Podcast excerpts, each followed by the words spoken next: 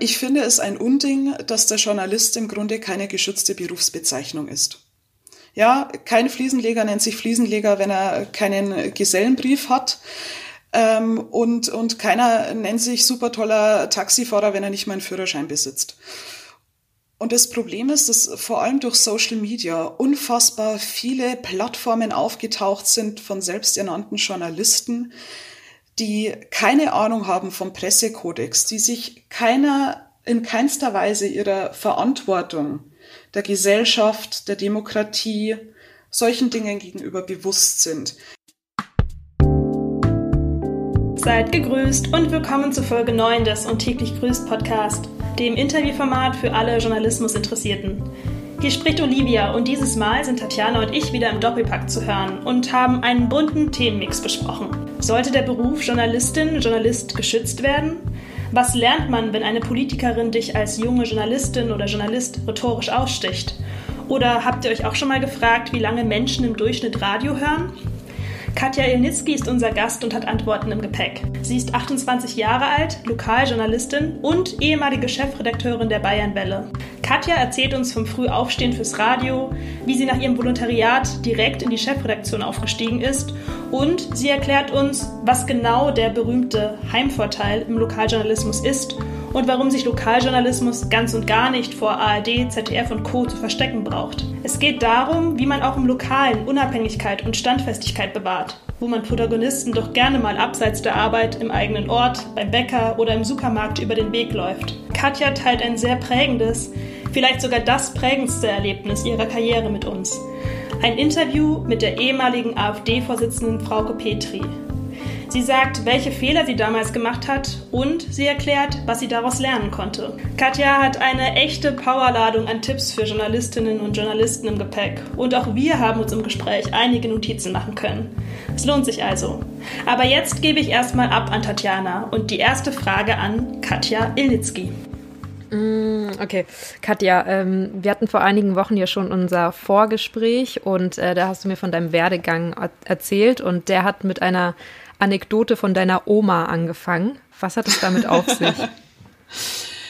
Ähm, ja, dass ich tatsächlich über meine Oma so in den Journalismus gerutscht bin, beziehungsweise indirekt. Also meine Oma schreibt heute noch fürs Straubinger Tagblatt, für ein Lokalteil ab und zu ein paar kleine Sachen und die hat dafür also früher schon geschrieben, macht sie auch heute noch auf der Schreibmaschine. Und ich fand das als Kind immer wahnsinnig toll, weil meine Oma immer die erste im Dorf wusste, wenn was los war. Die wusste als erstes, wer auf die Welt gekommen ist, wer gestorben ist, den neuesten Klatsch und Tratsch und hat halt dann auch ab und zu halt immer solche so Veranstaltungen besucht und dann ein paar Sachen drüber geschrieben und da habe ich das halt als Kind so mitbekommen und dadurch ist mir dann, glaube ich, irgendwie ein bisschen so diese Lust auf Journalismus gewachsen. Und ja, also ich glaube, das war so mein erster Berührpunkt mit Journalismus und so das erste Mal, dass es so als Berufsbild irgendwie in meinem Kopf aufgetaucht ist. Und da war ich tatsächlich noch relativ klein. Also ich habe diese Wünsche mit äh, Tierärztin und äh, Krankenschwester dann tatsächlich ausgelassen, sondern bin relativ schnell eigentlich auf den Berufswunsch äh, Journalistin gekommen. Und genau, dann ging es weiter mal mit so einem Versuch, ein bisschen Schülerzeitung, solche Sachen. Und da bin ich aber dann doch irgendwie dran geblieben.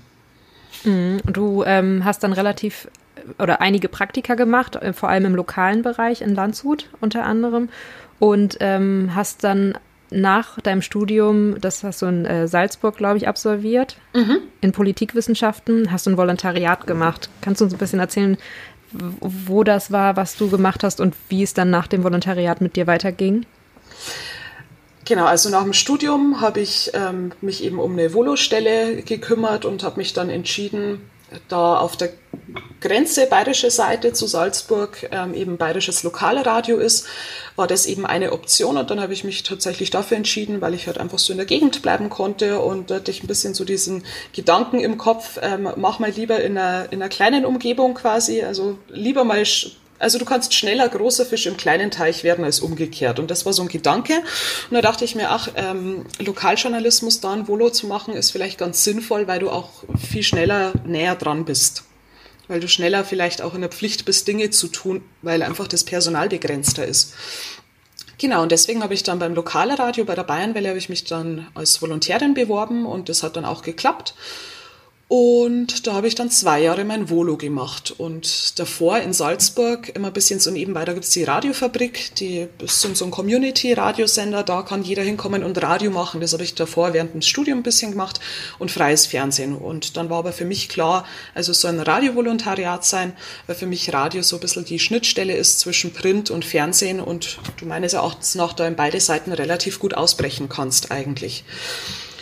Ja, und dann habe ich zwei Jahre das Volo gemacht bei der Bayernwelle und ähm, bin dann dort geblieben und wurde dann Chefredakteurin dort. Also es hat sich während des Volontariats relativ schnell rauskristallisiert, dass ich da eher äh, federführend Aufgaben übernehme. Also ich habe dann viel Programm-Relaunch gemacht, auch schon ziemlich anfangs in meinem Volo ging das los mit Frühprogrammen, Umwälzen, Nachrichten, Strukturen verändern und so weiter.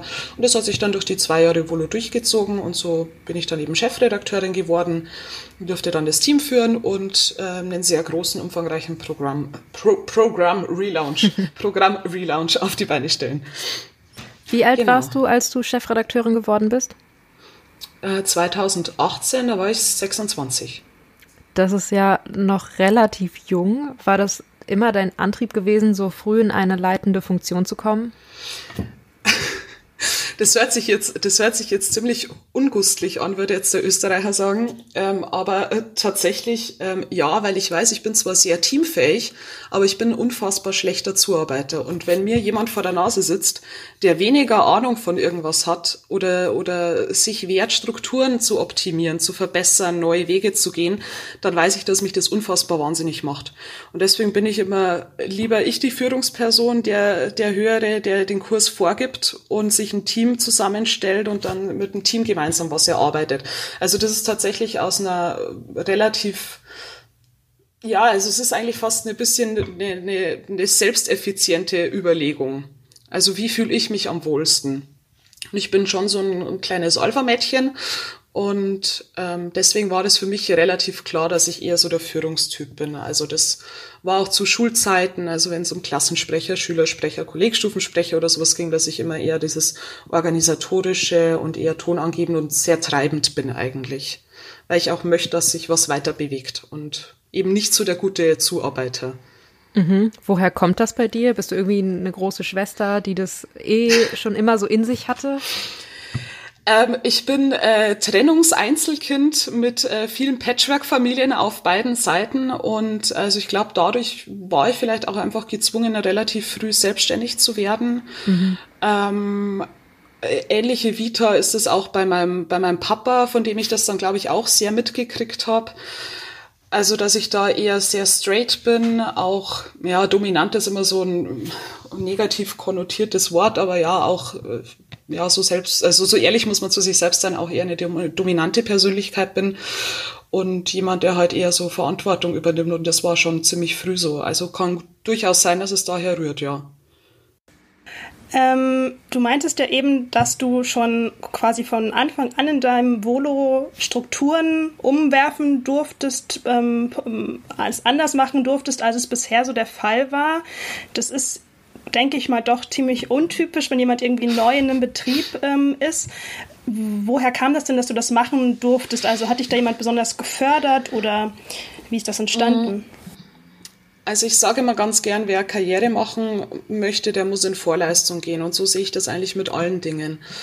Also ich habe halt einfach mir gedacht, okay, da ist irgendwas, das finde ich ist nicht so optimal, damit fühle ich mich nicht so wohl. Ich glaube, es geht besser. Das ist mal so die Grundüberlegung. Und dann mache ich es eigentlich so, bevor ich rummeckere, dass ich mich hinsetze und mir überlege, okay, was stimmt denn daran nicht? Wie würde es denn besser funktionieren?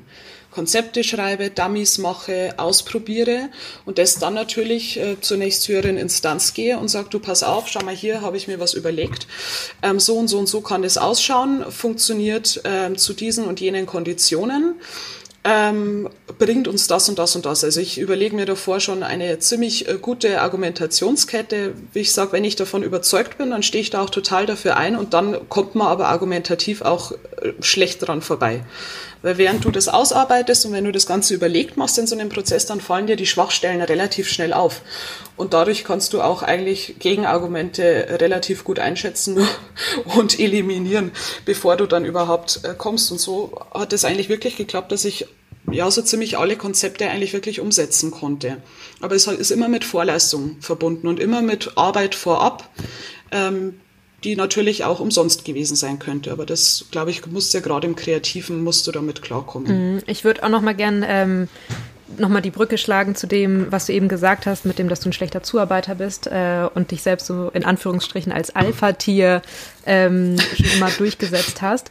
Meinst du, ähm, dass auch dieser schnelle Aufstieg, den du eben geschafft hast, nicht nur weil du diese Eigenschaft hast, sondern vielleicht auch, ähm, also meinst du, dieser schnelle Aufstieg hat geklappt, weil das im Lokaljournalismus vielleicht eher möglich ist als in einem überregionalen und vielleicht auch öffentlich-rechtlichen Sender? Meinst du, das hat damit was zu tun? Ähm, es ist mit Sicherheit einfacher. Also ich glaube schon, wenn du gut bist und wenn du liebst, was du tust und wenn du da mit einer gewissen Leidenschaft und auch mit einem ja, und das auch nach außen signalisierst und so jemand bist, der dann auch Leute mitziehen kann und das Ganze auch zu einer Motivation bringt, dass man da gemeinsam an was arbeitet.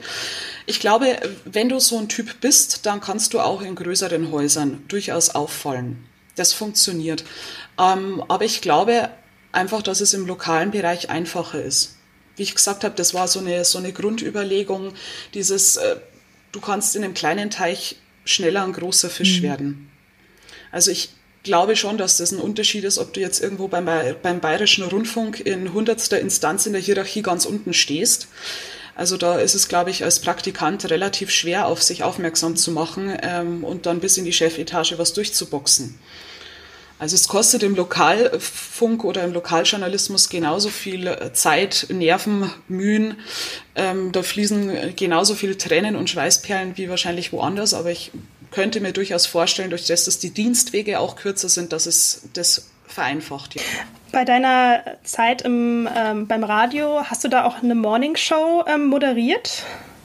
Nein, ich bin Nachrichtenanker, also ich war jetzt News-Anchor vier Jahre lang und wir hatten, das war in dieser Programmumstrukturierung war das ein Teil dessen, dass wir durch das, dass es einfach nicht viel Budget gibt, dass man sich überlegt hat, okay, wie strukturiert man das jetzt um? Viele Morningshows oder die meisten werden ja quasi mit zwei Personen und meistens irgendwie männlich-weiblich. Du hast den Anchor, der männlich ist und die Frau ist der Sidekick, die dann meistens ja, das Wetter vorlesen darf. Ähm, aber es gibt halt normalerweise immer zwei Stimmen und das ist budgetär nicht möglich gewesen bei uns. Und dann haben wir überlegt, okay, wie machen wir das? Und haben dann zwei Teams gebildet.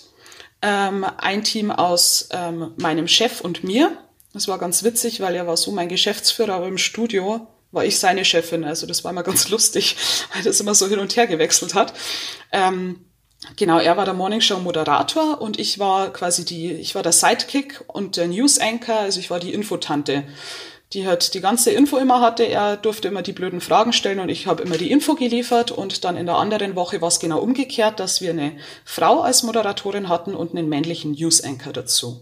Du bist jetzt so in dem Sinne, glaube ich, so die erste klassische Radiojournalistin, mit der wir sprechen. Deswegen ist es auch spannend, mal so aus deinem Alltag zu hören, wie das so war. Ähm, beim Radio ist es ja oft so, also gerade wenn du jetzt einfach sehr, sehr früh arbeiten musst, ähm, nicht irgendwie erst um neun Uhr und nicht erst mal einen entspannten Kaffee trinken, sondern eben schon viel, viel früher. Ähm, wie es denn dir damit, mit diesem frühen Arbeiten? Äh, ich bin ich bin glücklicherweise generell ein Frühaufsteher, aber es ist natürlich schon, also gerade am Anfang, wenn dein Wecker um 3.30 Uhr klingelt, da denkst du dir erstmal, um Gottes Willen, mich tritt ein Pferd. Ähm, und ähm, ja, dann fängt mein, mein Tag an, Wecker klingelt um 3.30 Uhr und dann, während ich mich zu Hause irgendwie zusammengepackt habe, ähm, zum Beispiel hatte ich im Hintergrund immer schon irgendwie B5 Nachrichtensender laufen, um schon mal parallelen News-Screening zu machen. Okay, was ist jetzt über Nacht passiert? Was musst du unbedingt wissen in dem Moment? Also während die ganze Wohnung still ist, ich mich zusammenpacke und im Hintergrund dann nur das Radio laufen habe, dann mache ich schon mal, sortiere ich schon mal meine Nachrichten ein bisschen im Kopf. Und dann bin ich in die Arbeit gefahren und dann gibt's natürlich Zeit für einen Kaffee und auch eine Zigarette. Und ähm, ja, und dann geht's los und dann musst du halt erstmal schauen, okay, also Themen sondieren, sowohl überregional und also auch international, europäisch, was ist in der Politik passiert über Nacht, was ist regional passiert.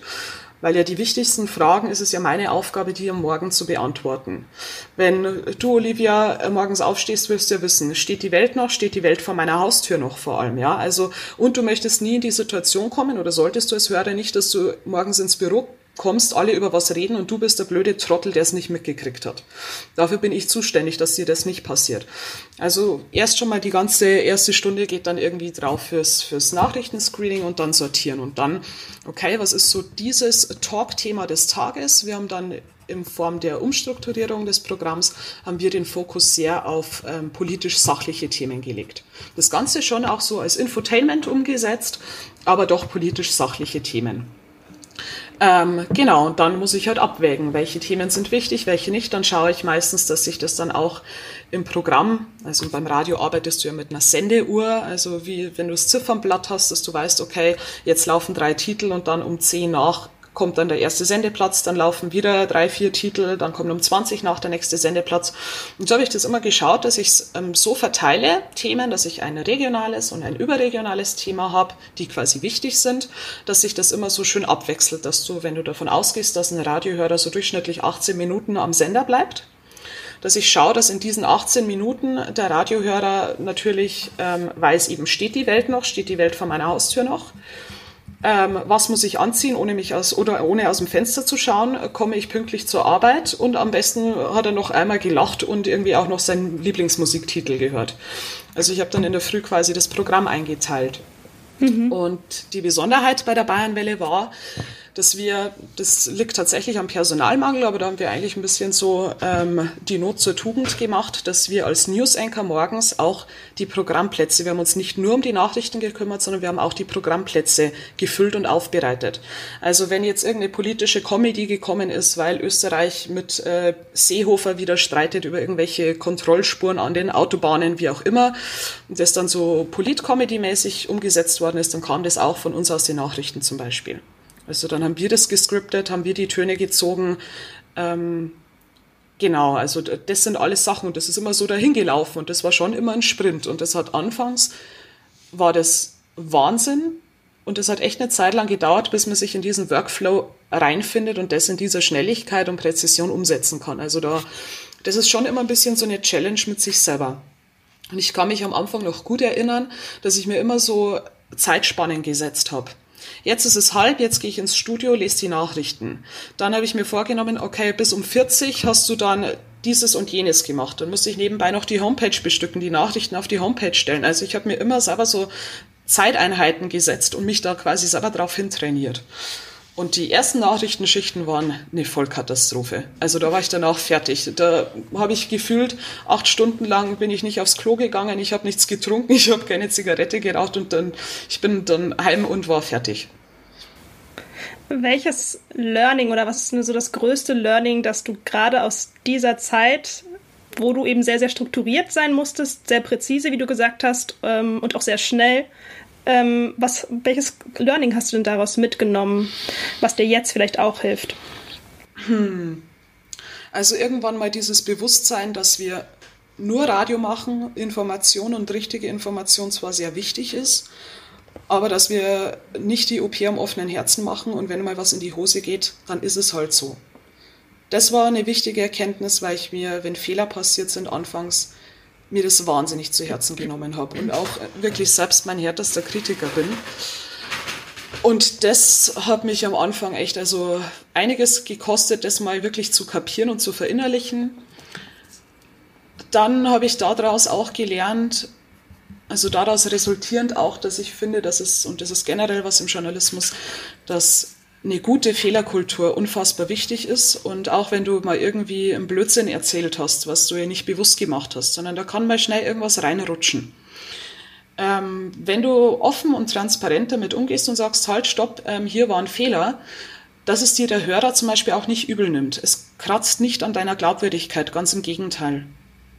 Also, dass das eigentlich was ist, wovon du es ja am Ende eigentlich noch viel mehr profitieren kannst.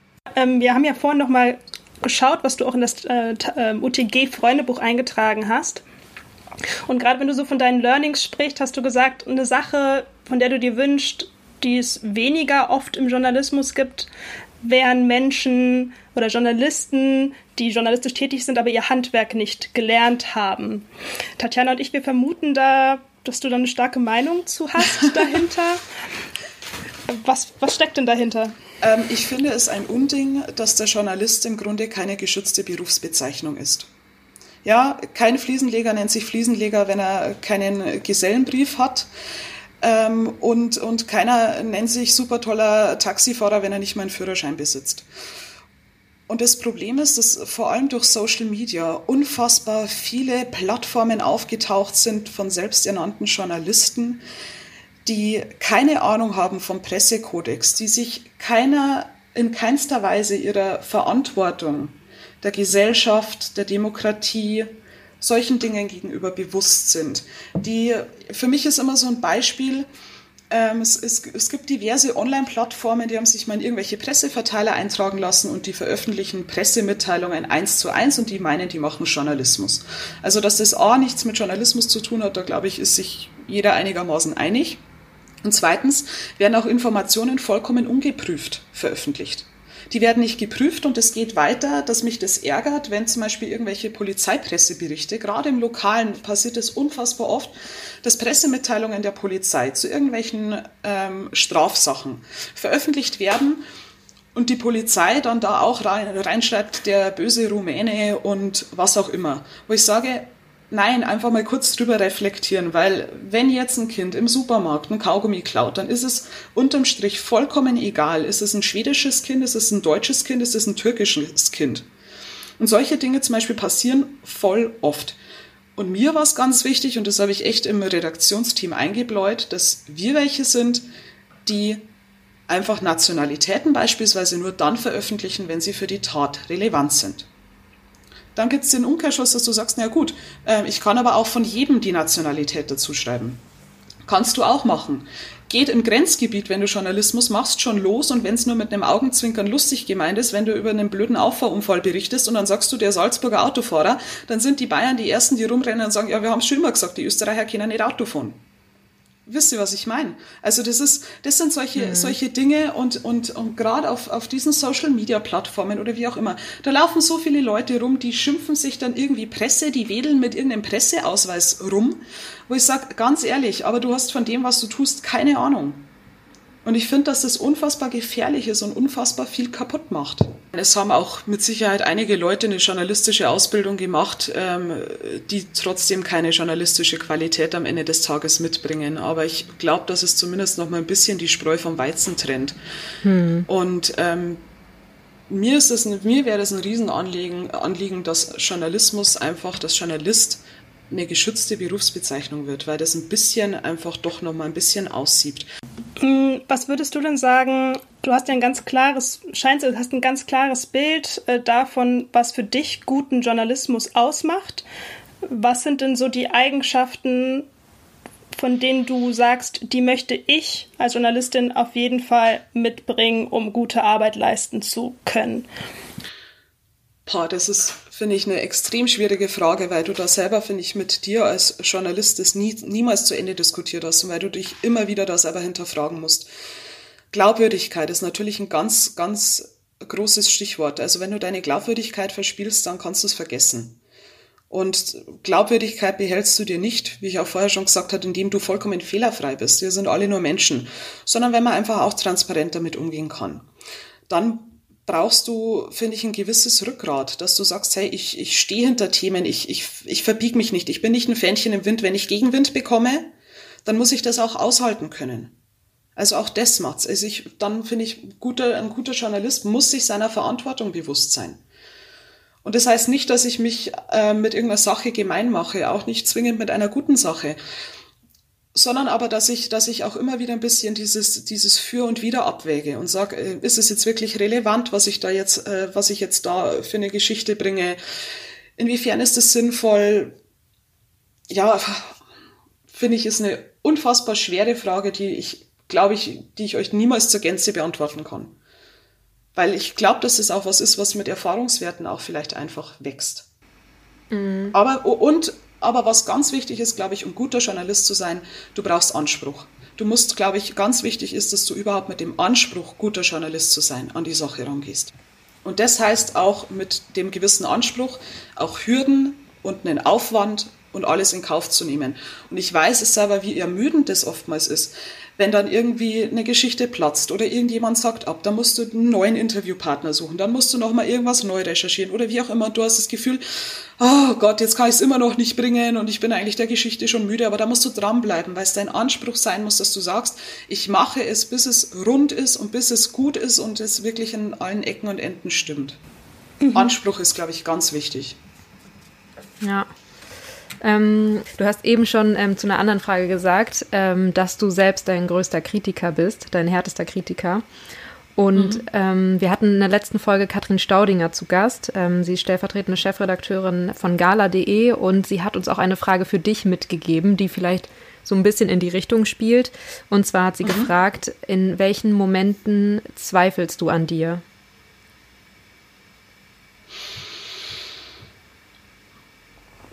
Ähm, ich zweifle ganz oft an mir. Glaube ich, ist, ist generell schon mal ganz wichtig, dass man im Zweifel vielleicht auch zulässt, um sich auch zu verbessern, um überhaupt mal dieses, also selbstkritisch zu sein, ist, glaube ich, ganz wichtig und das geht auch oft mit Zweifel einher. Ich zweifle an mir, wenn ich ähm, merke, dass, dass Dinge vielleicht nicht so aufgehen, wie ich es gerne hätte. Ähm, ich hatte da ein, ein Erlebnis, ähm, ich glaube, das war wirklich so der größte Moment des Selbstzweifels überhaupt in meinem Leben. Das war relativ am Anfang meines Volontariats. Und ähm, Frauke Petri, damals noch AfD, ähm, Parteichefin, ähm, war in der Region ähm, abends für so eine Podiumsdiskussion. Und ich habe diesen Termin gesehen und habe gesagt, da gehe ich hin der Politikwissenschaft studiert mit Schwerpunkt Rechtspopulismus, Rechtsextremismus, dachte mir für mich, super, Gmadi Wiesen, sagt der Bayer, freies Feld. Also da spazierst du durch quasi. Ähm, dachte mir, super, ähm, genau dein Thema, die Frau ist mit Sicherheit unfassbar spannend, die zu treffen. Da gehst du hin und machst ein super Interview. Ich habe mich wahnsinnig gut vorbereitet. Ähm, ich kenne mich mit der Thematik aus und ich saß in diesem Interview. Ich war extrem aufgeregt. Und sie hat nur drei Presseleute im Vorabgespräch mit ihr zugelassen überhaupt. Und da war ich eine davon. Was mich eigentlich eh schon stolz gemacht hat, weil andere abgelehnt wurden. Und das war schön eigentlich. Ähm, also, dass ich überhaupt diese Chance hatte. Und dann war ich unfassbar aufgeregt. Dann bin ich mit einer total falschen Haltung in dieses Interview reingegangen, weil ich nicht, ich war nicht offen, ich war nicht objektiv, ich war nicht offen für das, was sie zu sagen hat. Aber es ist nicht meine Aufgabe als Journalist, vorab das schon zu filtern oder zu werten. Das habe ich gemacht und dementsprechend ähm, ging auch dieses Interview einfach echt nicht gut. Also ich habe immer noch zwei Fragen mehr geschafft als die anderen, was dann am Ende des Tages drei Fragen waren, äh, bis ich äh, mir ist der Schweiß runtergelaufen und ich war so unzufrieden, weil mich die so, also die hat mich verbal so klein gehäckselt in diesem Gespräch. Und ich bin rausgegangen und dann war ich vollkommen fertig. Mir standen die Tränen schon in den Augen, weil ich wusste, das war jetzt echt nicht gut, das war nicht das, was du machen wolltest. Ich war so enttäuscht von mir selbst. Dann bin ich da noch rausgelaufen, dann hat mich noch ein Besucher von dieser Veranstaltung angespuckt und mich angeschrien, du schwule Radiosau. Dann hat's mir vollkommen gereicht, dann bin ich ins Auto gegangen, habe ins Auto gesessen und dann habe ich erstmal 20 Minuten nur noch geheult. Boah. Ich war so fertig. Und da habe ich mir echt gedacht, das war so ein Moment, wo ich mir gedacht habe, Katja, du hast das Zeug nicht dazu. Du wolltest immer Journalistin werden, es war immer dein Traum und jetzt hast du die Chance, mit jemandem ein gutes Interview zu machen, wo du so viel drüber weißt, wo du so gut in diesem Thema drin bist und dann verkackst du es so dermaßen. Ich war so enttäuscht von mir und da war ich geprägt von Selbstzweifeln. Dann habe ich um 10 in der Nacht meinen Chef aus dem Bett geklingelt, habe ich gesagt, wir müssen jetzt telefonieren, ich muss das jetzt aufarbeiten, du musst dir das jetzt anhören. Und dann, als ich ein paar Nächte drüber geschlafen hatte, dann kam aber nach diesem Zweifel auch irgendwann so die Erkenntnis, wenn ich das jetzt so weiter stricken kann, ähm, dann kam die Erkenntnis, dass diese Begegnung, die wirklich so schrecklich war, und ich fange jetzt schon fast an zu zittern, wenn ich dran denke, weil das wirklich Horror war. Also ich glaube, jeder, der das mitgekriegt hat, dass da eine junge Journalistin kommt und sich da versucht, ich glaube, dass sich jeder gedacht hätte, oh mein Gott, das arme Mädchen. Und es war aber eigentlich eins der wichtigsten Erlebnisse in meinem Leben, das ich hatte, was den Journalismus angeht, weil ich aus diesem Gespräch wahnsinnig viel gelernt habe. Ich habe so viel gelernt über, über Sprecherhaltung, über Körpersprache, über Offensein für das Argument des anderen, über Interviewführung per se, über Hartnäckigkeit dran zu bleiben, auf Antworten zu bestehen, sich nicht einschüchtern zu lassen. Ja, und vor allem auch, was, was, ich, was ich auch ganz oft bei, bei Volus, die ich ausgebildet habe, gemerkt habe, wenn man das Bedürfnis hat, dem Interviewpartner was zu beweisen. Und wenn es dann irgendwie ein bisschen zu so einem, ja, so, wer hat jetzt, wer hat jetzt die, die dickeren Hosen so ungefähr? Und da, das muss man gar nicht aussprechen, sondern das kann schon ganz zwischenmenschlich, das kannst du in der Luft spüren. Wenn das in der Luft liegt, dass der eine den anderen übertrumpfen will und so geht's hin, hin und her. Und vor allem als Interviewer, wenn du das machen möchtest, das geht in die Hose. Mach das nicht. Du musst es dem auch nicht beweisen. Weil entweder er ist so klug, dass er merkt, dass du vorbereitet bist, dass du dich gut ausdrücken kannst, dass du Ahnung hast von dem, was du sagst. Dann ist es schön, aber du musst es ihm nicht mit der, irgendwie mit dem Hammer irgendwie über den Kopf ziehen und beweisen. Und das waren alles so Dinge, also ich habe da wahnsinnig viele, viele Fehler gemacht. Und da habe ich so viel draus gelernt. Aber das war echt ein Moment, wo ich mir gedacht habe, okay, du kannst es nicht, mach was anderes. Das ist ja, du sagst, es ist eine wahnsinnig prägende Erfahrung. Also wenn ich mich da auch reindenke in deine Situation, ich glaube, es gibt, ich kann mir vorstellen, dass es einige Journalisten gibt, wenn nicht sogar sehr, sehr viele, ähm, die da äh, Schwierigkeiten mit einfach gehabt hätten. Ähm, was ich mich gerade gefragt habe, ist, weil du ja meintest, du bist da mit einer Haltung reingegangen, die nicht offen war. Ähm, das klingt für mich so, als müsstest du in so einer Situation deine persönliche Meinung, deine persönliche Haltung distanzieren von deiner professionellen Haltung, damit du wirklich ein Gespräch führen kannst aus der Situation, ich bin Journalist. Ähm, erstmal nehme ich quasi, ich, ich stelle meine Fragen, nehme die Antworten erstmal so an, wie sie kommen, ohne sie zu werten. Wie bekommst du das denn heutzutage so hin, dass das dir gelingt? Wie bekomme ich das hin? Ich glaube, das ist jetzt inzwischen ziemlich automatisch in mir drin, nach diesem Erlebnis einfach. Und weil ich es ähm, immer mache, dass ich Interviews ganz oft, wenn ich sie nachhöre, wenn ich sie schneide und auch nie nur zu den Antworten hüpfe, sondern immer mich selbst anhöre. Was habe ich für eine Sprechhaltung? Was habe ich für eine Konnotation in Dingen, die ich sage und so weiter? Also mich da immer sehr selbst hinterfrage und ich mir einfach aus diesem Frauke Petri-Erlebnis einfach wirklich so versucht habe einzuprägen und zu sagen, wenn wir jetzt bei diesem Beispiel bleiben, dass ich sage, ähm, ich komme jetzt da daher ähm, und ich schaue jetzt vielleicht auch nicht aus wie ein prädestinierter AfD-Wähler mit meinem Nasenring. Ähm, also sage ich mal, es ist schon mal optisch zu sehen, dass wir vielleicht in verschiedenen Ecken stehen. Ähm, aber dass ich grundsätzlich mal gelernt habe, einfach eine Position und eine Meinung des anderen mal per se zu akzeptieren und dass es nicht meine Aufgabe ist, den jetzt irgendwie zu missionieren in seiner Meinung und bring meine Parteichefin von ihrer politischen Meinung ab. Ja, das ist also, das ist ein Kampf gegen Windmühlen. Aber das ist auch gar nicht meine Aufgabe, sondern eigentlich ist es viel spannender, wenn ich tatsächlich mit Interesse, einfach mit Interesse auch für eine gegenteilige Meinung einfach dahin gehe, weil man wahnsinnig viel auch mitnehmen kann. Man kann total viel lernen und man kann vielleicht auch was drüber erfahren, was denn eigentlich die Motivation hinter dieser anderen Meinung ist. Und da muss man meines Erachtens nach auch ansetzen. Also es bringt mir jetzt auch als Journalist nichts, wenn ich sage, natürlich ist es auch meine Aufgabe, die Demokratie zu beschützen. Aber es bringt mir nichts als Journalist, wenn ich die ganze Zeit nur auf die AfD und auf die AfD-Wähler einschlage und vor lauter AfD-Bashing einmal total vergessen habe, einfach mal zu fragen, wie kommt es denn überhaupt zu der Meinung? Und dieses, warum kommt es denn überhaupt zu der Meinung, das kann ich doch nur erfahren, wenn ich mit offenen Ohren und, und wirklich einer bereitwilligen Art komme und sage, und jetzt erzähl es mir. Mhm. Und das ist sowas, also ich glaube, dass diese, diese Offenheit und die Frage ist eh immer, wie objektiv kann jemand sein? Aber wenn ich sage, wir als Journalisten bemühen uns um größtmögliche Objektivität, dann glaube ich, funktioniert es nur mit aufrichtigem Interesse. Und da dann sich das zu nehmen und dann kann man das irgendwie danach mal sondieren. Ja. Mhm. Ich glaube, das funktioniert über Interesse. Aber das ist jetzt nur so, wie ich jetzt in dem Moment mich selbst hinterfrage und ich glaube, dass es ist. Hast du vielleicht einen Quick-Tipp ähm, für uns oder den du mit uns teilen kannst und unseren ZuhörerInnen, der, ja, der vielleicht ähm, auch jungen Journalisten helfen könnte, wenn sie in solche Situationen kommen? Fällt dir da irgendwas spontan ein? Du hast so ein bisschen angesprochen, Körpersprache, ähm, oder sich nicht, äh, nicht objektiv reingehen.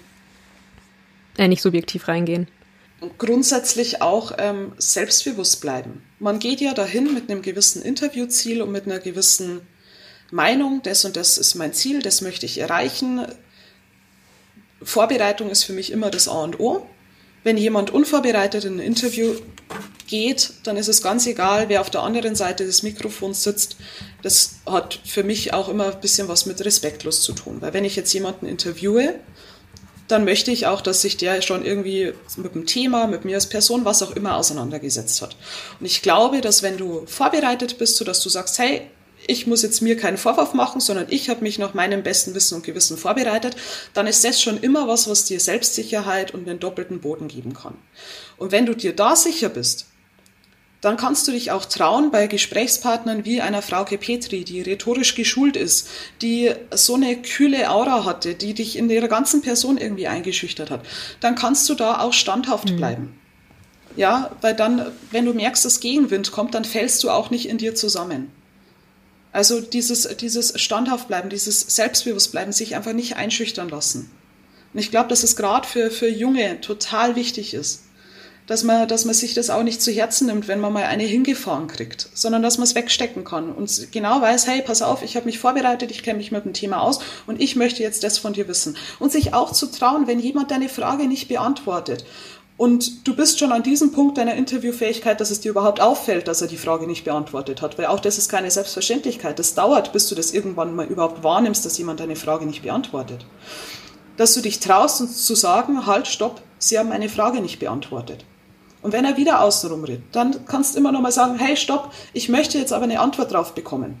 Und dann irgendwann heißt er, also Antwort, ja, nein, ansonsten schreibe ich keinen Kommentar. Also, dass ich sage, also ich bleibe da auch dran, ich lasse mich nicht sofort irgendwie vom Feld ja. jagen. Mhm.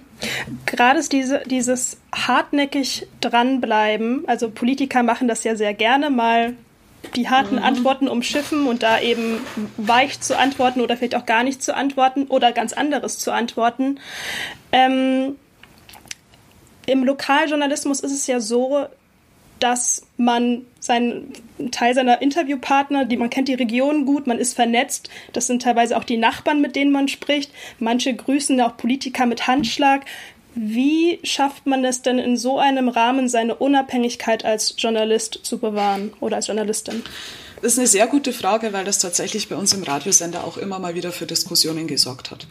Also nur wenn ich mit jemandem per Du bin, heißt es nicht, dass der einen Gefälligkeitsdienst von mir kriegt.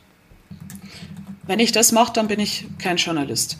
Und also bei mir war es so, dass ich ein sehr gutes Netzwerk habe und da auch mit den Leuten sehr gut war, aber die wussten auch, wenn was nicht passt, dann bin ich da die Erste, die am Telefon hängt oder vor der Tür steht und dann bin ich wie eine Löwenmutter. Und sie und das, ich, ich weiß nicht, also das war am Anfang einfach mal, als man sich kennengelernt hat, relativ schnell klar, ist jemand käuflich oder ist er nicht käuflich, macht jemand einen Gefälligkeitsdienst oder nicht. Und bei mir wussten sie, nee, macht sie nicht. Also ich, ich, ich werde da nichts, nichts schönen ähm, und sagen, ja gut, ähm, ich berichte jetzt auch irgendwas, was äh, den, der Wahrheit nicht entspricht, nur weil, keine Ahnung, wir letztens uns so nett Hallo gesagt haben im Supermarkt. Nein, natürlich nicht, aber das, ich, ich glaube, das, das kommt wirklich viel darauf an, wie hast du dich anfangs positioniert, als sie dich kennengelernt haben. Hast du dich mal weich kochen lassen oder nicht? Ähm, und ich glaube auch, also gerade im Lokalen ist es so, dass eben auch viele äh, Politiker gern meinen, man ist ihnen ein bisschen was schuldig, weil man ja gut miteinander ist. Nee, ist man nicht. Überhaupt nicht. Und da muss man halt aber auch dahinter stehen. Und wenn dann mal sich jemand aufregt, dann muss man halt da auch Haltung beweisen. Haltung seiner mhm. Haltung gegenüber. Und sagen, mhm. nee, da bleibe ich dabei. Nee, gibt's bei mir nicht. Ist das etwas, was dir schwer gefallen ist, dich so zu positionieren? Überhaupt nicht, weil ich ähm, da tatsächlich auch überhaupt nicht ähm, davor zurückscheue, ähm, auch wirklich also Telefone heiß klingeln zu lassen ähm, oder irgendwo auf der Matte zu stehen und zu sagen, so, so funktioniert's nicht. Also das sicher nicht. Oder wenn irgendjemand anruft und dann ist es ganz gern, dass die dann mal beim Geschäftsführer anrufen und die Chefredakteurin ganz gern umgehen, weil sie auch wussten, dass ich jemand bin, mit, der, mit dem kann man sich dann wirklich bis aufs Messer streiten. Ähm, und das, wenn ich sowas, wenn ich mitgekriegt habe, oder dass man dann beim Kollegen anruft, mit dem er vielleicht besser ist als dem anderen und sonst was, also da bin ich äh, auf 180, da bin ich rigoros.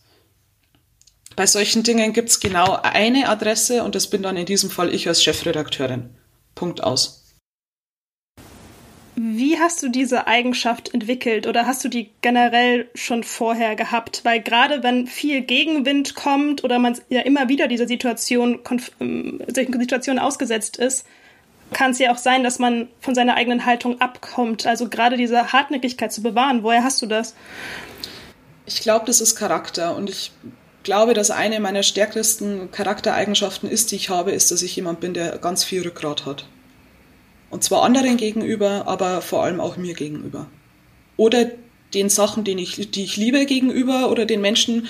Ähm, und Journalismus ist was, was ich liebe. Und zwar der Journalismus nicht nur auf dem Papier, sondern der Journalismus als eine, ein Gesamtkonstrukt und seine Glaubwürdigkeit. Und dafür stehe ich ein. Also das ist, glaube ich, Charakter, einfach Rückgrat zu haben. Wir haben jetzt über ein paar Schwierigkeiten oder Herausforderungen gesprochen, die der Lokaljournalismus äh, eben auch birgt. Auf der anderen Seite hast du auch mit Tatjana im Vorgespräch darüber gesprochen, dass du im Lokaljournalismus einen Heimvorteil hattest oder hast. Ähm, was genau meinst du damit? Ähm, den Heimvorteil im Lokaljournalismus hast du, wenn du dir dessen bewusst bist und es für dich nutzt. Das heißt, jetzt in ähm, in Zeiten, wie wir jetzt gerade haben, also ich, ich würde jetzt den Zeitgeist ein bisschen so beschreiben, dass man sich vielleicht ein bisschen mehr wieder auf das Zuhause, dieser Back to the Roots Gedanke, der vor ein paar Jahren, ähm, wo Heimat wieder so in geworden ist, jetzt nicht blöd politisch konnotiert, sondern einfach nur gesellschaftlich gesehen, ähm, dass das eigentlich eine Chance ist für Lokalmedien. Aber Lokalmedien bekommen das auch nicht geschenkt, sondern sie müssen es nutzen und sie müssen es erfüllen. Und das ist aber, glaube ich, eine Zeit, wo du dich sehr beweisen kannst, auch jetzt durch Corona. Durch, die, durch diese ganze Corona-Situation sind die Lokalmedien eigentlich total wichtig. Und jetzt ist die Frage, was machen sie draus? Aber eigentlich hast du die Möglichkeit, dass du total einen, einen kurzen Kanal machst mit dem Konsumenten, sei es der Leser, sei es der Zuschauer, sei es der Hörer. Dass du das nutzt, weil du vor Ort bist. Du bist nicht irgendwo und musst über die Ferne irgendwas machen, sondern du musst es nutzen, dass du rausgehst, dass du direkt dort bist, wo das geschehen ist, was auch total Falschmeldungen einfach vorbeugt.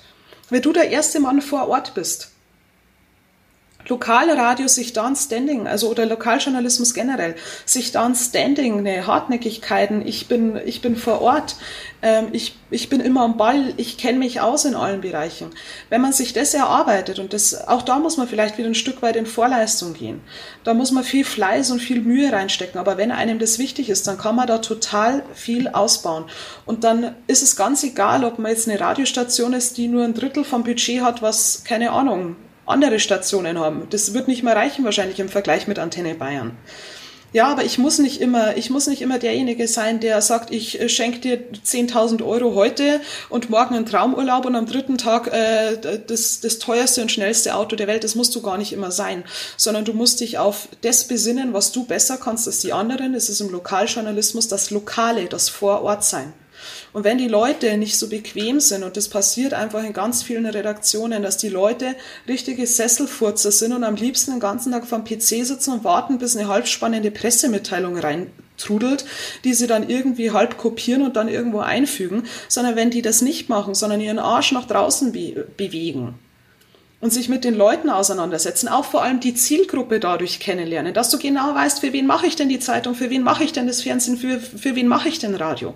Dann kannst du das auch wirklich gut machen. Aber das heißt, du musst dich rausbewegen. Und daraus besteht der Heimvorteil, weil du immer näher dran bist, du bist immer persönlicher, du bist immer besser zu greifen.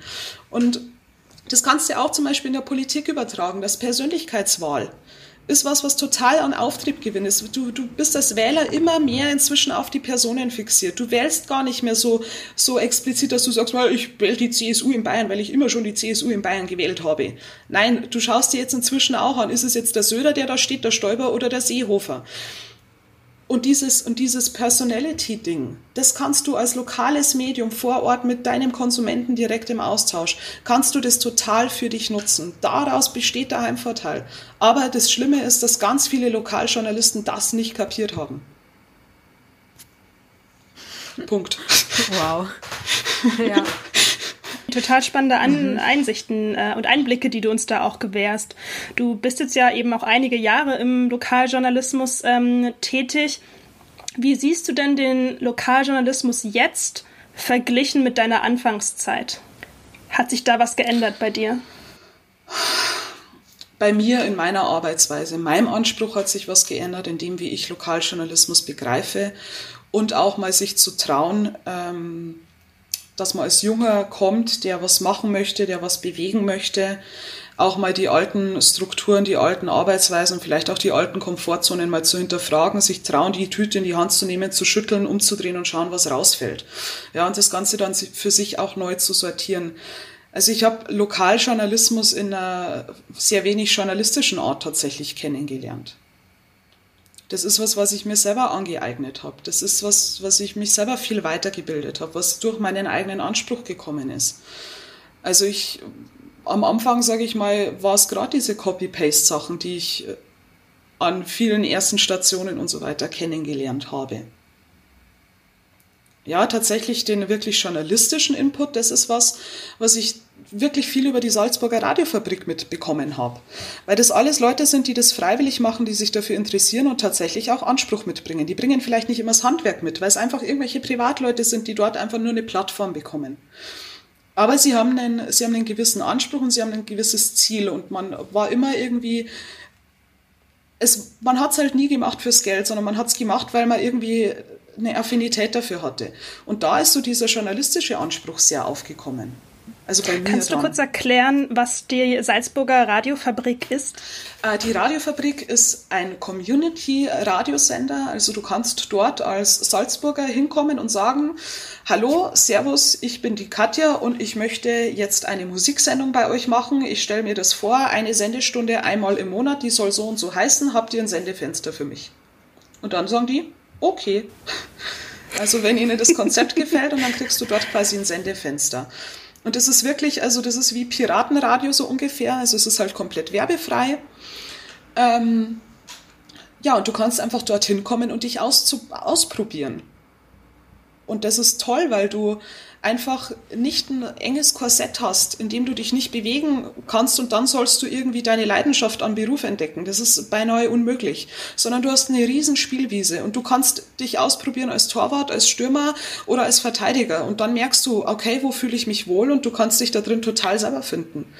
Und die Radiofabrik hat bei mir ganz viel gemacht, dass aus diesem Interesse dann hatte ich durch die Radiofabrik die Möglichkeit, einfach ein Hobby draus zu machen. Daraus ist Leidenschaft entstanden und jetzt habe ich das Privileg, dass meine Leidenschaft zum Beruf geworden ist. Und wie viele Leute haben tatsächlich am Ende des Tages das Privileg, dass sie sagen, ich habe meine Leidenschaft zum Beruf gemacht. Mhm. Und da habe ich tatsächlich viel der Radiofabrik zu verdanken. Weil es solche Möglichkeiten gibt, aber wie viele solche Möglichkeiten gibt es schon? Eher wenig. Mhm. Wie sieht denn für dich der Lokaljournalismus der Zukunft aus? Was ich jetzt so beobachte, ich könnte mir vorstellen, dass es ein bisschen weniger Vielfalt gibt, weil ich glaube, dass sich viele Lokalmedien durch einfach schlechtes Handwerk selbst abschaffen. Dass denen irgendwann einfach die Leute wegfallen, dass die Glaubwürdigkeit wegfällt und dass dann auch die Leute mit Anspruch wegfallen, die dort dann noch gern arbeiten. Ähm, ich glaube, dass die Landschaft ein bisschen kleiner werden könnte. Ich sehe es aber auch als eine Riesenchance. Und die, die es kapiert haben, die glauben, mich können sich jetzt extrem positionieren und dem Lokaljournalismus eigentlich zu wirklich gutem neuen Glanz verhelfen. Aber wie schaut er in ein paar Jahren aus? Ja, ich hoffe mehr Qualität. Ich hoffe auf mehr Qualität. Ich hoffe auf mehr Anspruch. Und auch, dass man sich einfach auch mal traut zu sagen, Lokal, Lokaljournalismus, ganz viele Lokalmedien, die haben sich einfach irgendwann, glaube ich, in so einer Resignationsschleife eingefunden, zu sagen, ja, die anderen haben ja eh immer mehr Geld, die anderen können ja viel mehr machen. Es ist halt so, bei uns geht das halt nicht und deswegen sind wir schlecht. Und das, finde ich, ist äh, nicht der richtige Ansatz. Ja, sondern man müsste überlegen, wie kann ich mit äh, möglichst wenig finanziellen Mitteln möglichst viel rausholen wie kann ich mit neuen Wegen, wie kann ich neue Wege einschlagen? Ich, ich weiß nicht, wie lang es gedauert hat bei den lokalen Radiostationen, bis man sich mal diese blöden WhatsApp-Kanäle ins Studio gelegt hat. Das ist der kürzeste, das ist der kürzeste Weg zum, zum Hörer. Ja, da habe ich so, da kann ich einfach nicht nur Sender sein, sondern ich kann auch Empfänger sein. Ich kann Hörerinteraktion steigern und so weiter. Aber bis man mal so weit ist, Ewigkeiten. Also da setze ich jetzt echt Hoffnung in Corona, dass Corona, danke, dass Corona die Digitalisierung bei vielen erfunden hat, weil das kann wirklich helfen. Und vor allem für Lokalmedien. Also dass die auch mal sich viel bewusster sind, wer denn, wen wollen sie denn eigentlich erreichen? Und sich auch einfach mal trauen, Dinge anders zu machen. Und nicht immer dieses, na, wir machen das so, weil wir es schon immer so gemacht haben. Und das ist, das ist was, was auch in Bayern unfassbar beliebt ist. Und das macht mich wahnsinnig. Okay. Ich habe eigentlich, ich, ja, man könnte da, ich glaube, man könnte das noch viel weiter ausführen, äh, tatsächlich. Ähm, aber wir machen jetzt einen kurzen Cut. Und zwar mhm. ist es so, du kommst vom Hörfunk, wechselst jetzt ins Fernsehen. Wieso war das für dich so naheliegend, von einem Medium zu einem komplett anderen zu wechseln? Also naheliegend einmal auf das örtliche bezogen, weil ähm, Servus TV einfach ein super tolles Medienhaus ist, das direkt vor meiner Haustür ist. Also das ist jetzt was, das war jetzt nicht ausschlaggebend, aber das spielt dem Ganzen natürlich auch in die Karten in Sachen Attraktivität. Aber worum es mir vor allem ging, ich bin ja einfach so schnell Chefredakteurin geworden und irgendwann hast du kein Budget mehr und du kannst nichts mehr bewegen. Mir ging es nie darum, irgendwie großartig viel Geld zu verdienen und die, die tollste und reichste und überhaupt zu sein, überhaupt nicht, sondern ich brauche was, wo ich kreativ arbeiten kann, wo ich arbeiten kann, wo ich eine Herausforderung habe. Und diese Herausforderung war bei der Bayernwelle für mich nicht mehr gegeben. Das Ende der Fahnenstange war sehr schnell erreicht. Und dann merke ich, dass ich unzufrieden werde. Dann merke ich, dass das sind vielleicht auch Momente, wo dann Zweifel aufkommen. Ist es noch das Richtige? Wenn du nichts mehr hast, wenn du das mit so viel Leidenschaft machst und so viel Anspruch und du merkst, du hast einfach, es gibt nichts mehr zu tun für dich. Das ist so ein Gefühl und das ist mich überkommen. Und dann wusste ich, okay, es ist jetzt für mich an der Zeit, weiterzuziehen. Also ich wusste immer, dass ich bei der Bayernwelle nicht alt werden werde, aber ich hätte sonst schon noch ein paar Jahre dort gemacht, keine Frage. Aber für mich war es klar, es ist an der Zeit, weiterzuziehen. So, wenn du jetzt Chefredakteurin beim Radio warst und dann zu einer größeren Station gehst, dann ist es relativ unbefriedigend, wenn du dann als Praktikant wieder einsteigst, so ungefähr, jetzt überspitzt gesagt. Also war es für mich schon klar, das muss jetzt ein ganz besonderer Radiosender mit einem ganz besonderen Konzept sein, der mich catchen könnte, dass ich sage, hey, das mache ich jetzt. Oder du sagst eben, okay, gehst du irgendwie in Print oder machst du bei irgendeinem Online-Startup-Magazin mit, was auch immer, oder wagst du eben den nächsten Sprung zum Fernsehen. Und ähm, mit Servus TV, glaube ich, habe ich da einen extrem tollen Sender gefunden, der nicht nur in Quote rasant wächst, sondern der auch mit dem, was er an Angebot bietet. Also, dass wir, da machen sie dann heute Instagram dazu, aber nicht ein bisschen Posting, sondern auf maximale Professionalität, die Servus-Nachrichten auf Instagram jetzt. Dann gibt's ein neues Studio, dann, also, die entwickeln sich stetig weiter, weil dann so ein Anspruch in der Luft liegt.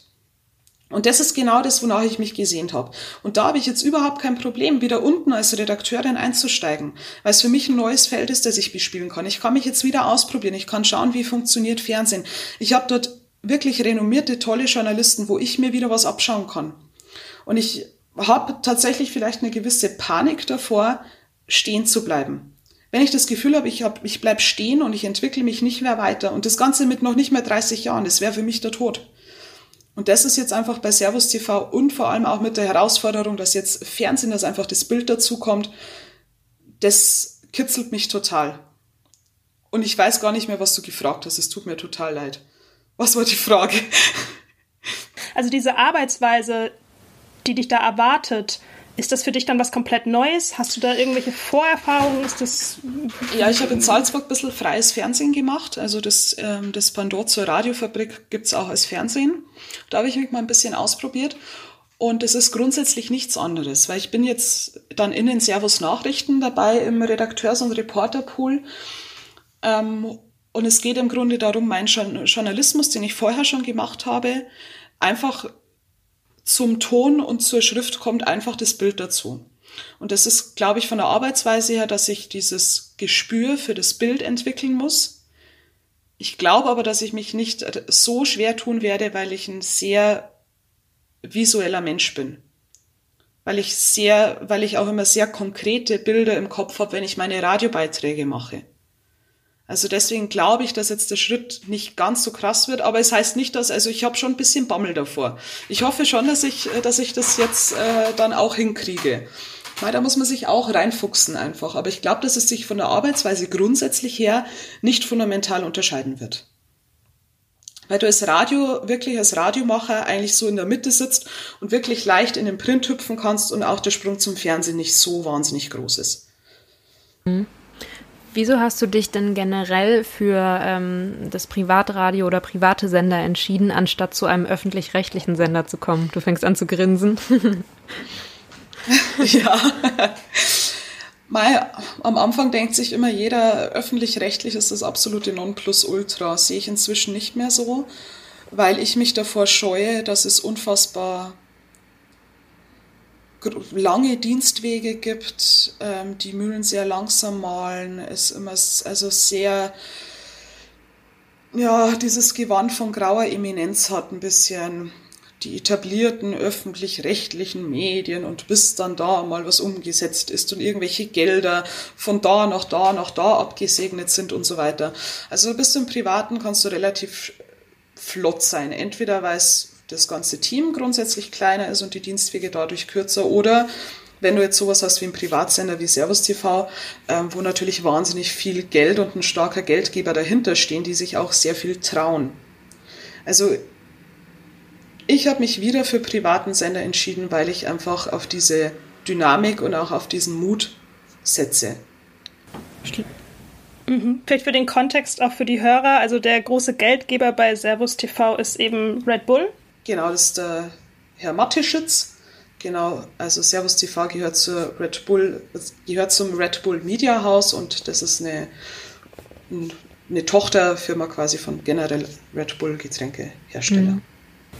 Mhm. Mhm.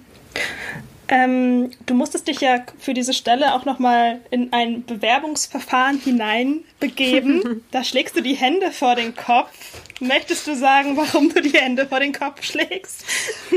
ein Drama in mehreren Akten. Oh, das klingt spannend.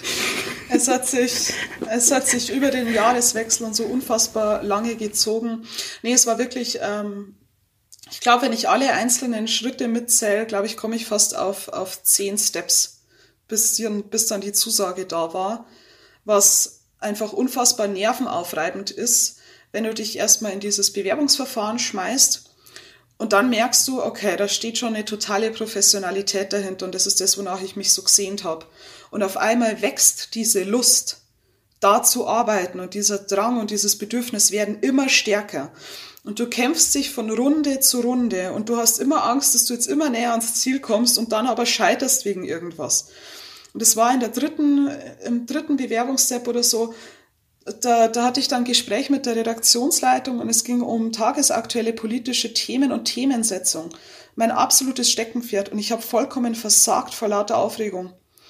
Und das sind so Momente, wo ich sage, okay, das möchte ich nicht nochmal erleben. Da war ich so durcheinander und, und so unfassbar aufgeregt. Und es ist halt immer, gut, dann hast du dich über diese Runde und über diesen Fauxpas irgendwie drüber gerettet und es geht weiter und weiter und weiter und du wartest auf die Zusage und es brennt immer mehr in dir und ach, das war, also es hat mich nervlich wirklich extrem aufgerieben tatsächlich.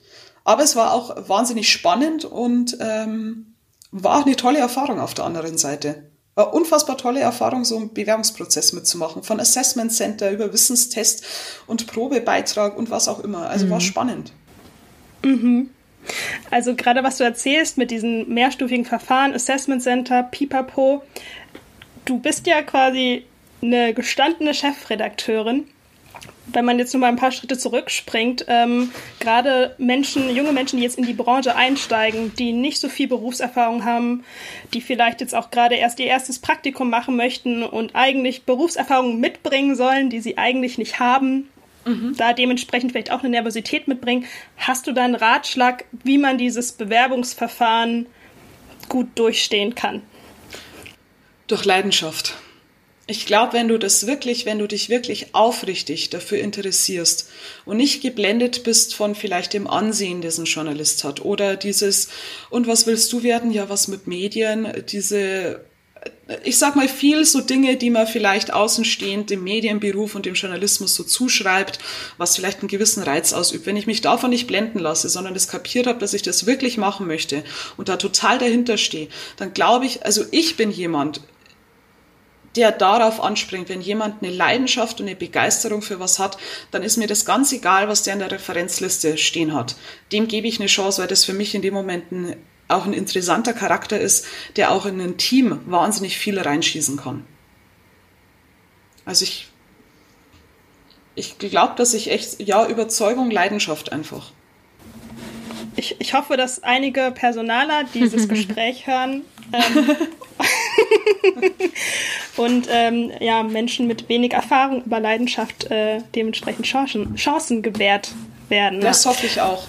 Ja, ich glaube auch, dass auch. jemand, der für ein Thema brennt, einfach so krass ähm, gewinnbringende äh, Person für ein Team ist ähm, und einfach zu viel, viel besseren Erfolgen führen kann, als äh, wenn man vielleicht nur auf Papier äh, gute Facts mitbringt, aber gar nicht so die Leidenschaft oder ja, das Heartbeat hat für Thema. Das, das denke ich auch, weil gerade im Journalismus ähm, ist es viel Zeit und oft wenig Geld, mhm. das du kriegst. Und ich glaube, dass du das am Ende des Tages auch nur mit einer gewissen Leidenschaft durchstehen kannst. Also ich hatte wochenlang äh, Doppelschichten, die hätte ich ohne Leidenschaft nicht ja. durchgestanden.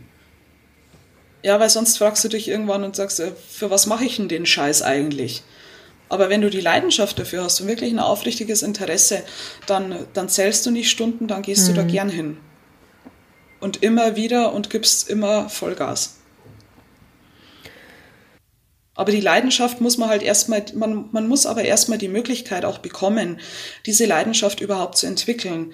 Und ich stelle oder habe schon festgestellt in der Vergangenheit, dass auch viele Leute, die schon im Betrieb sind, es jungen Einsteigern, gerade Praktikanten, oft nicht einfach machen, diese Leidenschaft überhaupt für sich zu entdecken. Und es geht schon daran, dabei los, also da hatte ich auch in der Vergangenheit auch mit Ex-Kollegen diverse Diskussionen, ähm, wenn in einer Redaktionssitzung darf bei mir ein Praktikant genauso viel mitreden, wie ich es tue. Wenn er sagt, ich möchte dieses Thema machen und mir das argumentieren kann, warum, dann hat, er, dann hat er das Recht dazu. Oder wenn ich irgendwas sage oder Frühsendung hatte und dann spricht man danach drüber und dann sagt der Praktikant zu mir, das ist scheiße. Dann schaue ich und dann sage ich, und warum? Und wenn er mir das erklären kann, dann ist mir das vollkommen egal, ob das der Geschäftsführer, der Praktikant, der Volontär, Chefredakteur, was auch immer ist. Ja, aber man muss den jungen Leuten überhaupt auch erstmal die Chance geben, dass sie sich da auch überhaupt mal einbringen, dass sie ein vollwertiger Teil des Teams sind, dass sie sich ausprobieren können. Und dazu kommt ja auch, wenn du nicht nur, also erstens mal wirst, wirst du nur so sehen, ob das ein Praktikant ist, der dann auch wirklich was drauf hat, weil du bei dem die Freude und den Fleiß wecken kannst. Dann kommt er natürlich dadurch, wenn er, wenn du das geschafft hast und der was einbringt, dann ist er für dich ja ein viel besserer Kandidat oder, und, oder, oder viel, kommt viel besser in Frage, dass du ihn vielleicht mhm. übernehmen kannst ja, wo du sagst, hey, das ist vielleicht meine Fachkraft von morgen und wenn es all das nichts ist, aber der Praktikant das Gefühl hat, dass er für voll genommen wurde, dass er wertgeschätzt wurde, dass er mitreden durfte und dass er ein bisschen Ahnung hat. Und es freut sich doch niemand mehr über was, wie wenn er was kapiert hat. Da freut sich jeder drüber, wenn, ich, wenn du denkst, jetzt habe ich was gecheckt. Und so ist es beim Praktikanten auch. Wenn er auf einmal gecheckt hat, wo die Musik im Radio herkommt.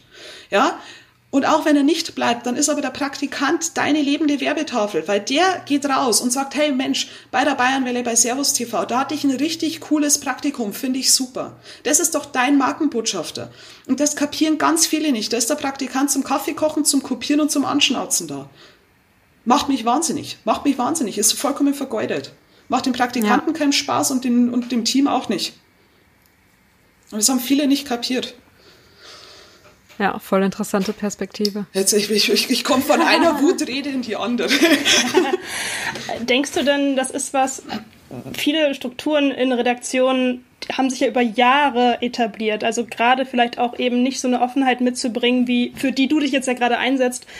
Ist das denn was, was sich leicht ändern ließe, denkst du? Oder kommt da eine Person rein, die so tickt wie du und sagt, hey Leute, lass es uns anders versuchen? Oder wie denkst du, kann man da das Mindset von den Leuten, von den Leuten ändern? Hast du da eine ähm, Idee? Also aus eigener Erfahrung, es ist nie so, dass du reinkommst und sagst, hey Leute, lass es uns doch einfach anders machen und dann funktioniert das.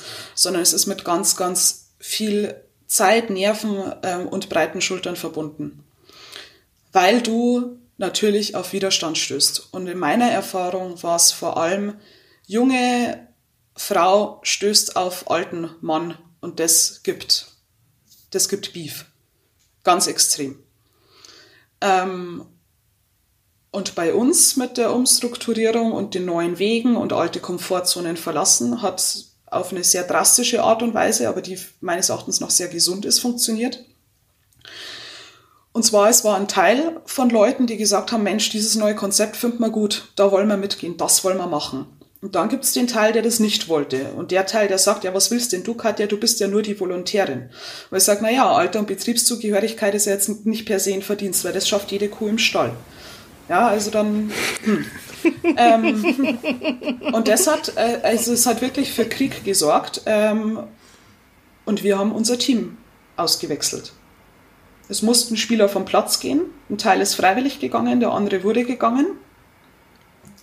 Und man hat sich dann geschaut, okay, wer passt ins Team und wie funktioniert das? Weil es nicht funktioniert, wenn ähm, Teams in verschiedene philosophische Richtungen arbeiten. Es, es kann jeder seins einbringen, jeder seine Stärken wie auch seine Schwächen. Aber das Ziel und die Philosophie, also es muss auf einen Punkt laufen, aber nicht, wenn der eine Hü sagt und der andere hat. Das funktioniert nicht. Und wer stärkt dir in solchen Situationen den Rücken? Freunde natürlich. Ähm, mein Partner, mein Vater ganz viel, weil mein Vater sehr so tickt wie ich, ähm, der zwar was ganz was anderes berufliches macht, aber auch immer wieder mit so Querelen. Wir tauschen uns da sehr aus. Ähm, ja, es ist, es ist wirklich einfach so der, der Freundes- und Familienkreis und ja, mein Lebensgefährte. Also gar nicht irgendwie so ein beruflicher Mentor, Mentorin. Jein, also das ist dann im Laufe der Zeit gekommen, dass man irgendwelche Leute trifft, die einen dann darin schon bestätigen, dass mhm. man gut ist, die einen auch viel inspirieren. Das ist aber erst im Laufe der Zeit gekommen, wenn du dann anfängst, dir irgendwie ein Netzwerk aufzubauen, dass du dann merkst, hey, da sind Leute, die finden dich gut und dann kriegst du schon die Resonanz. Aber wenn ich jetzt sage, dass ich nach so einem Kampf irgendwie abends nach Hause komme und mir mhm. zum Heulen ist, äh, eine Mischung aus, aus aus traurigen Tränen und wütenden Tränen, dann ist es tatsächlich einfach das private Umfeld, wo ich den, den Rückhalt bekomme. Beziehungsweise auch ähm, eine Kollegin von mir, die auch eine meiner engsten Freundinnen ist und wir haben eben zusammen auch bei der Bayernwelle gearbeitet, mit der ich viele solche Dinge durchdiskutieren konnte. Wo man sich auch viel überlegt, okay, wie geht man jetzt damit um? Und die sitzt halt auch mit drin, also die weiß schon, wie die, wie die Sachlage dann ist. Und die kann einem dann auch sagen, wo man sich vielleicht selber mal vergaloppiert. Das ist jetzt ein kleiner Querschläger, äh, aber ich muss ihn mal trotzdem stellen. Ich höre da sehr viel Unternehmergeist in dir. Daher meine Frage, kannst du dir denn vorstellen, dich mal selbstständig zu machen mit, es kann ein Radio, Radioformat sein, einen Verlag gründen, da gibt's ja einige Sachen, weil da könntest du ja die Strukturen von vornherein so aufbauen, wie du denkst, dass sie funktionieren, ohne dass du dich damit herumschlagen musst, dass dir der Gegenwind so stark begegnet. Das kann ich mir sehr, sehr, sehr, sehr, sehr gut vorstellen und das ist tatsächlich auch was, was auf meiner To-Do-List irgendwann mal steht. Ähm, und es wird, wenn dann, wahrscheinlich eher ein Hybridunternehmen sein zwischen Podcast-Format, Fachliteratur, ähm, Speaker-Tätigkeiten, Workshops und so weiter. Also das wäre sehr, sehr bunt gemischt, alles, was man vielleicht halt mal brauchen kann. Ähm, und ja, das mit dem Unternehmergeist, da, da magst du sehr recht haben, weil es was ist, womit ich mich sehr viel befasse und was ich unfassbar interessant finde. Und man kann glaube ich, als, als Unternehmer, als Geschäftsführer, als Chef, als, als Führungsperson, als, als Teamleader, man kann wahnsinnig viel richtig machen und man kann aber noch mehr falsch machen. Und ähm, was ganz viele auch nicht begriffen haben, dass es so viel mehr gibt, was den Erfolg eines Unternehmens zum Beispiel ausmacht. Also für viele ist es, hat das zum Beispiel überhaupt nichts mit Menschlichkeit mit Teamverständnis zu tun, mit, keine Ahnung, die sehen nur die Zahlen auf dem Papier, was steht auf meinem Lohnzettel und was bekomme ich am Ende des Jahres für eine Quote. Aber ich glaube nicht, dass es, also ich glaube aber nur, dass du diesen Erfolg kannst du nur erreichen, wenn du viel weiter unten ansetzt. Dass das Team funktioniert, dass ich Leuten nicht aufdrücke, in irgendwelchen Positionen zu arbeiten, die vielleicht eher die Schwächen als die Stärken bedienen, weil ich halt denke, ja, das muss halt jetzt besetzt werden, das muss halt jetzt gemacht werden. Ich glaube, wenn man sich traut, einfach Dinge mal anders zu machen, dann kann man auch in Sachen Unternehmensführung wahnsinnig viel richtig machen. Und ich bin bei mir als, als, als Führungskraft im Team, ich bin oft an meine Grenzen gekommen, ganz oft. Und zwar auch an die Grenzen, dass ich mir selber gedacht habe, Mensch, Katja, du wirst doch eigentlich ein guter Kerl sein. Ja, ähm, aber war das jetzt so okay, wie du jetzt da warst? Ähm, und jetzt Ende April, als ich das Unternehmen verlassen habe, ähm, habe ich äh, tatsächlich eigentlich mein Feedback bekommen und das war überragend toll, weil wir viel gestritten haben. Es ist viel gekämpft worden, es hat viel Kritik gegeben und ich spare nie mit Kritik aber immer auf eine konstruktive Weise. Und obwohl sie gewusst haben, ich, ich kann unfassbar viel schimpfen und ich kann mich echt aufregen, wenn dann irgendwas nicht gelaufen ist, wie es hätte laufen sollen. Aber ich bin auch immer gerne da, zu helfen, unter die Arme zu greifen, ähm, jemanden auch in, in stürmischen Zeiten nicht im Stich zu lassen. Und das hat mich auch gleichermaßen zu einer, ja, mit zu der engsten Vertrauensperson des Teams tatsächlich gemacht. Und ich glaube, dass das ganz, ganz wichtig ist, dass du weißt, egal wie viel einfach mal daneben gegangen ist, da ist jemand und der steht hinter mir. Und das ist jetzt nicht nur in, in meiner Teamstärke in der Redaktion wichtig gewesen, sondern ich glaube, dass es für ganze Unternehmen gilt. Dass man diese ganze Menschlichkeit einfach Zahlen und Umsatz und was auch immer, alles klar, hat seine Berechtigung. Aber ich, ich aber ich glaube, dass dieses, dieses Menschliche und diese Zufriedenheit und dieses Wohlbefinden und dieses sich konstruktiv aneinander reiben, dass das einfach so wichtig ist, um eigentlich langfristig nachhaltig Erfolg zu erzielen. Und das haben so viele nicht verstanden. Und das ist, das ist traurig. Und das ist auch ein Grund, warum ich mich wahnsinnig aufs Red Bull Media House freue und auf Servus TV. Ähm, weil das ein Unternehmen ist, das sehr modern denkt, das sehr bereit ist, sich immer weiterzuentwickeln und weil ich das schon spannend finde, wenn ich dieses Assessment Center mache und merke, dass sie die Teams nach verschiedenen Charakteren zusammenwürfeln. Dass sie nicht immer nur Profis, komplette Profis auf dem Feld suchen, sondern dass sie wissen, der spielt da vorn bombastisch und deswegen setzen wir ihn da ein, dafür haben wir denjenigen, der hinten stark ist. Das ist für mich, ja, das, das ist für mich eine smarte Denke und das fehlt ganz vielen. Hm. Was jetzt nicht heißt, um Gottes Willen, ich habe noch nie ein Unternehmen geführt. Das heißt nicht, dass ich es so viel besser kann. Also es hört sich jetzt vielleicht auch ein bisschen großkotzig an, aber das ist einfach das aus, aus einer vielleicht sozialen Intelligenz raus oder emotionalen Intelligenz raus, was für mich nur sinnvoll ist und logisch, sich das auch einfach mal zu überlegen. Ja, wir kommen auch schon zu unserem letzten Element äh, in unserem Podcast. Wir haben zum Abschluss immer die Rausschmeißerfragen. Ähm, das sind drei Stück, die wir dir jetzt stellen würden. Mm. Ich weiß, wir waren gerade irgendwie total tief wieder in so einem Thema drin und man hätte das auch noch mal weiter spinnen können. Ähm, aber ja, wir kommen. Ja, alles so gut, red. alles gut. Das sind ja auch super interessante Sachen. Ähm, okay, die erste Frage du bist ja jetzt 28 Jahre alt, hast jetzt schon wahrscheinlich gut ein Viertel von deinem Leben hinter dir. Wenn du jetzt eine Quarterlife-Biografie schreiben würdest über dich, was wäre ihr Titel? Oh Gott, das ist eine schwere Frage. stell, dir mal vor, stell dir mal vor, du bringst die Biografie raus und in zehn Jahren denkst du dir, was ist denn das für ein Schwachsinnstitel, der war unüberlegt. Dann das ist ein guter Titel. Oh, das ist jetzt echt eine, ich, ich glaube, ich glaub, dass vielleicht sowas wie Alpha-Mädchen ganz gut passen würde in sehr vielen Bereichen hm. meines Lebens. Okay. Was lernst du gerade neu?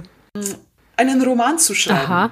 Ich versuche mich daran und ich versuche das gerade zu lernen mit äh, Struktur und äh, Plots entwerfen und so weiter. Okay, cool. Ähm, an manchen Tagen erfolgreicher als an anderen, aber das ähm, lerne hast du, ich. Hast du da irgendwelche Workshops äh, oder E-Learning-Kurse zu gemacht oder bringst du dir das gerade alles selber bei? Äh, nee, das ist ein bisschen, ich bin äh, ganz gern ein bisschen so Autodidakt. Mhm. Ähm, ich versuche das mit, mit viel Logik und dann ein bisschen so nachlesen. Und was mir jetzt tatsächlich auch wieder, ich weiß nicht, darf ich in eurem Podcast Werbung für einen anderen Podcast machen? Ja, ist in Ordnung, klar. Immer raus damit, wenn es ein guter Tipp ist. Ähm, ich finde äh, sehr hörenswert. Ähm, Martin Suter ist äh, einer meiner absoluten Lieblingsautoren und äh, der war jetzt kürzlich zu Gast in Hotel Matze.